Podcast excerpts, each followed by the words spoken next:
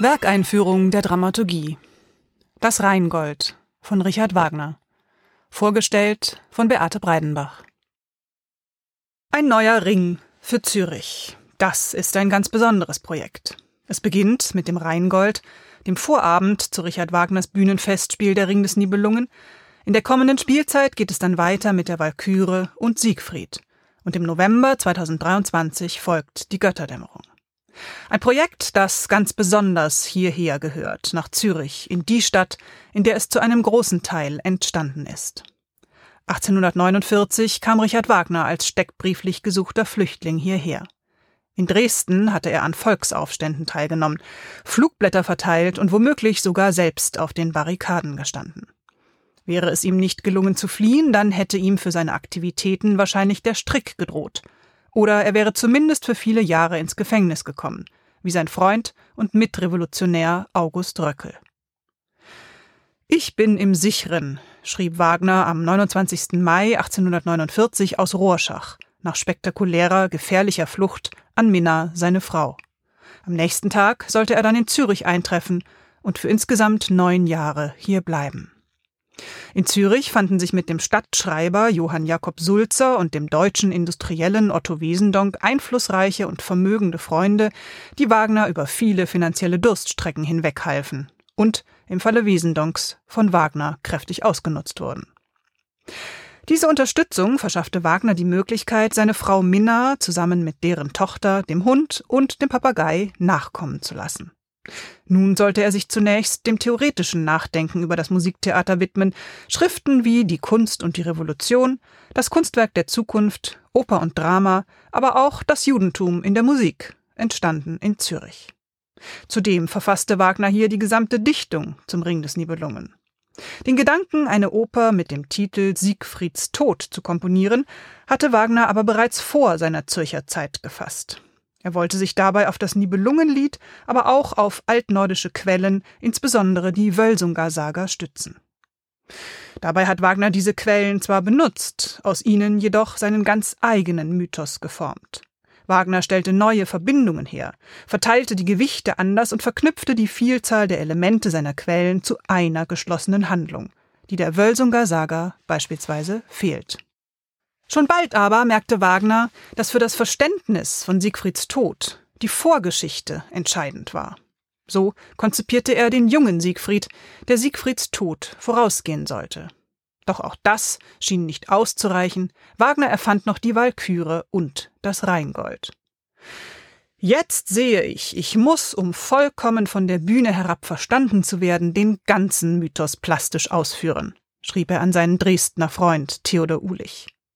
Wagner konzipierte also den Ring von hinten nach vorne. Aus Siegfrieds Tod wurde später die Götterdämmerung.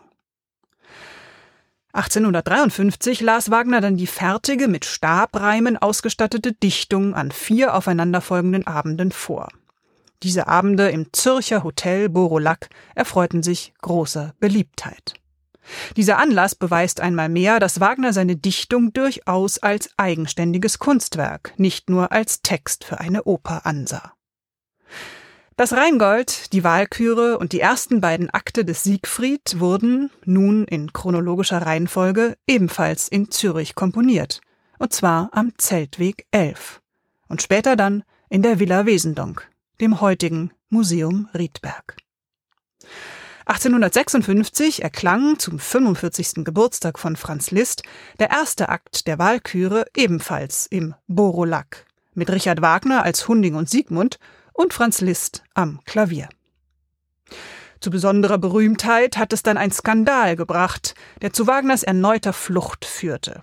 Auf dem Zürcher grünen Hügel, der Villa Wesendonck, schwärmte Wagner für Mathilde Wesendonck, die Frau seines wichtigsten Zürcher Mäzens, und sie für ihn. Das konnte auf Dauer natürlich nicht gut gehen. Die Affäre flog auf und Wagner musste Zürich 1858 endgültig verlassen. Die Arbeit am Ring hat Wagner zugunsten des Tristan nach dem zweiten Akt des Siegfried unterbrochen. Erst nachdem er zwölf Jahre später einen neuen Gönner gefunden hatte, Ludwig II. von Bayern, nahm er die Arbeit am Ring wieder auf, übrigens dann in Triebschen bei Luzern. Die Uraufführung des Rheingold fand nicht, wie von Wagner gewünscht, mit den anderen Teilen des Rings in Bayreuth, sondern schon 1869 im Münchner Nationaltheater statt, auf Wunsch Ludwigs II. Der Ring des Nibelungen, das ist eine Weltparabel, die vom Urzustand der Welt bis zu ihrem Ende erzählt. Aber auch eine Familiengeschichte um Göttervater Wotan, seine Frau Fricka, deren Schwester Freya und darüber, wie Götter, Halbgötter und Menschen ihrem selbstverschuldeten Untergang entgegengehen. Musikalisch sinnfällig wird die noch unberührte Natur im berühmten Vorspiel zu Rheingold. Zunächst erklingt nur ein Liegeton, ein Kontra S in den Kontrabässen. Dann folgt die Oktave in den Fagotten, später dann kommen Hörner dazu. Erst ganz langsam entsteht Bewegung. Wir hören der Zeit beim Entstehen zu. Die Klänge steigen aus den tiefsten Tiefen nach oben, aus dem Dunkel ins Licht, analog zur Schöpfungsgeschichte. Niemand hatte vor Wagner je so etwas geschrieben. Dieses Vorspiel unterscheidet sich grundlegend von allen bis dahin komponierten Opernouvertüren. Es gehörte durchaus Mut dazu, ein Vorspiel zu schreiben, in dem 136 Takte lang nur S-Dur erklingt. Dieser paradiesische Zustand wird schon bald zerstört. Von Alberich, der das Gold aus dem Rhein stiehlt. Nur wer der Minne Macht entsagt, kann die magische Kraft des tief im Rhein verborgenen Goldes für sich nutzbar machen und schier unermessliche Macht erlangen. So singen es die Rheintöchter zu Beginn des Rheingold und exponieren damit den zentralen Antagonismus, der Wagners grandiosen Weltdeutungsmythos bestimmt. Das Gegenprinzip zu Macht, Politik und Gewalt ist die Liebe, und Liebe und Macht schließen einander aus. Im Rheingold ist es der Nibelung Alberich, der der Liebe abschwört, um das von den Rheintöchtern gehütete Gold an sich zu reißen und daraus den Ring zu schmieden, der ihm die Weltherrschaft verschaffen soll. Als nächstes sehen wir dann Göttervater Wotan in Nöten. Er hat sich eine Burg bauen lassen und den Riesen als Lohn dafür Freya versprochen, die Schwester seiner Frau Fricka. Als die Riesen ihren Lohn einfordern, behauptet Wotan, das sei nicht so richtig ernst gemeint gewesen und die Riesen sollen einen anderen Lohn fordern. Aus dieser misslichen Lage kann nur einer ihn befreien, so hofft Wotan, Loge, der listige Feuerhalbgott. Der erscheint endlich und erzählt von Alberich und dem Rheingold und den Reichtümern, die Alberich mit Hilfe des von ihm geschmiedeten Rings unterdessen angehäuft hat. Wotan hofft nun mit den Reichtümern, die er Alberich abzunehmen gedenkt, die Riesen abzufertigen und den Ring für sich zu behalten. Mit Loges Hilfe gelingt es ihm, Alberich das Gold und den Ring zu entwenden. Alberich verflucht den Ring. Unglück und Tod sollen von nun an jeden Besitzer des Rings ereilen, und schon bald wird sich dieser Fluch zum ersten Mal erfüllen. Mit dieser meiner neuen Konzeption trete ich gänzlich aus allem Bezug zu unserem heutigen Theater und Publikum heraus. Ich breche bestimmt und für immer mit der formellen Gegenwart. So schreibt Richard Wagner in einem berühmt gewordenen Brief am 12. November 1851 aus Zürich an Theodor Uhlich. Hier spricht immer noch der Revolutionär, der seine radikalen Ideen in einem radikalen 16 Stunden dauernden Gesamtkunstwerk verwirklichen wollte und verwirklicht hat. Der Ring des Nibelungen sollte der vollkommene Bruch mit der Oper sein. Dieser Bruch war von Wagner durchaus gesellschaftskritisch gemeint. Er sah in der Oper seiner Zeit nichts anderes als einen Bestandteil der aristokratisch-bürgerlichen Unterhaltungsindustrie. Der Bruch mit der Oper sollte für Wagner zudem die Befreiung der deutschen Oper vom Einfluss der französischen und italienischen Oper werden. Der vielleicht wichtigste Gesichtspunkt von Wagners Kritik an der Oper betraf die Ästhetik. So wie sie war, konnte die Oper laut Wagner nicht den Anspruch erheben, ein Kunstwerk zu sein. Die Aufteilung in Musiknummern empfand Wagner als Zersplitterung. Der musikalische Faden wurde ständig zerrissen und das Ganze blieb musikalisch ohne Einheit und Zusammenhang. Solche Überlegungen führten zur Weiterentwicklung und Verfeinerung der Leitmotivtechnik, wie Wagner sie bereits in vorangegangenen Werken, dem Fliegenden Holländer und Lohengrin, ausprobiert hatte. Im Ring des Nibelungen erreicht nun das Leitmotivgeflecht eine ungekannte Komplexität und ersetzt fast vollständig die althergebrachten Opernformen wie Arie, Duett oder Ensemble. Hans von Wolzogen erstellte 1876 zur Uraufführung des gesamten Rings in Bayreuth den berühmten thematischen Leitfaden, der den Umgang mit den Motiven bis heute geprägt hat. Bei genauerer Beschäftigung wird klar, dass mit der bloßen Etikettierung der Motive nicht viel gewonnen ist. Wirklich interessant wird es, wenn man genauer betrachtet, wie die Motive zusammenhängen und wie vieldeutig sie oft auch sind. So wird zum Beispiel das sogenannte Walhall-Motiv aus dem Ringmotiv entwickelt, und zwar im ersten Orchesterzwischenspiel, das vom tiefsten Grund des Rheins, wo Alberich gerade den Rheintöchtern das Gold gestohlen hat und nun im Begriff ist, den Ring zu schmieden, hinauf in die freie Gegend auf Bergeshöhen zu den Göttern führt. Das Ringmotiv umkreist den verminderten Septakkord, verliert aber schrittweise seinen düsteren Charakter und nimmt zusehends feierliche Erhabenheit an.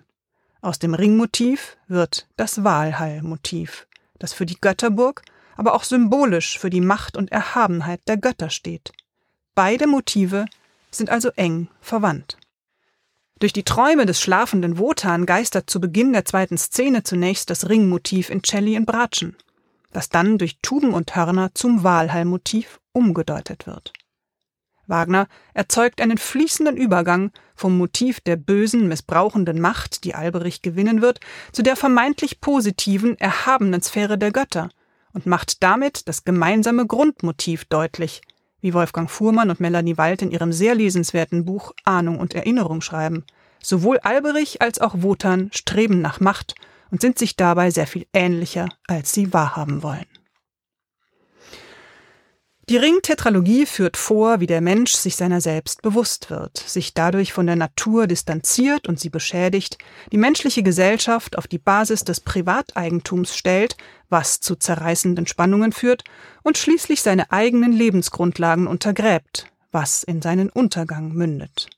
Das ist, so betont Regisseur Andreas Homoki, ein allgemein zivilisationskritischer Ansatz und nicht nur Kapitalismuskritik, obwohl diese natürlich auch in Wagners Ring steckt. Tatsächlich ist schon dem Rheingold, dem Vorabend des Rings, das Scheitern eingeschrieben. In Erdas düsterer Warnung vor dem Ring, aber auch und besonders am Schluss des Rheingolds, wenn Loge sagt, ihrem Ende eilen sie zu, die so stark im Bestehen sich wähnten, und dazu im Orchester das Walhall-Motiv von Loges Feuermotiv überlagert wird. Andreas Homoki nennt das Rheingold ein Konversationsstück, ein Begriff, den man im Zusammenhang mit Wagner und dem Ring nicht unbedingt erwarten würde.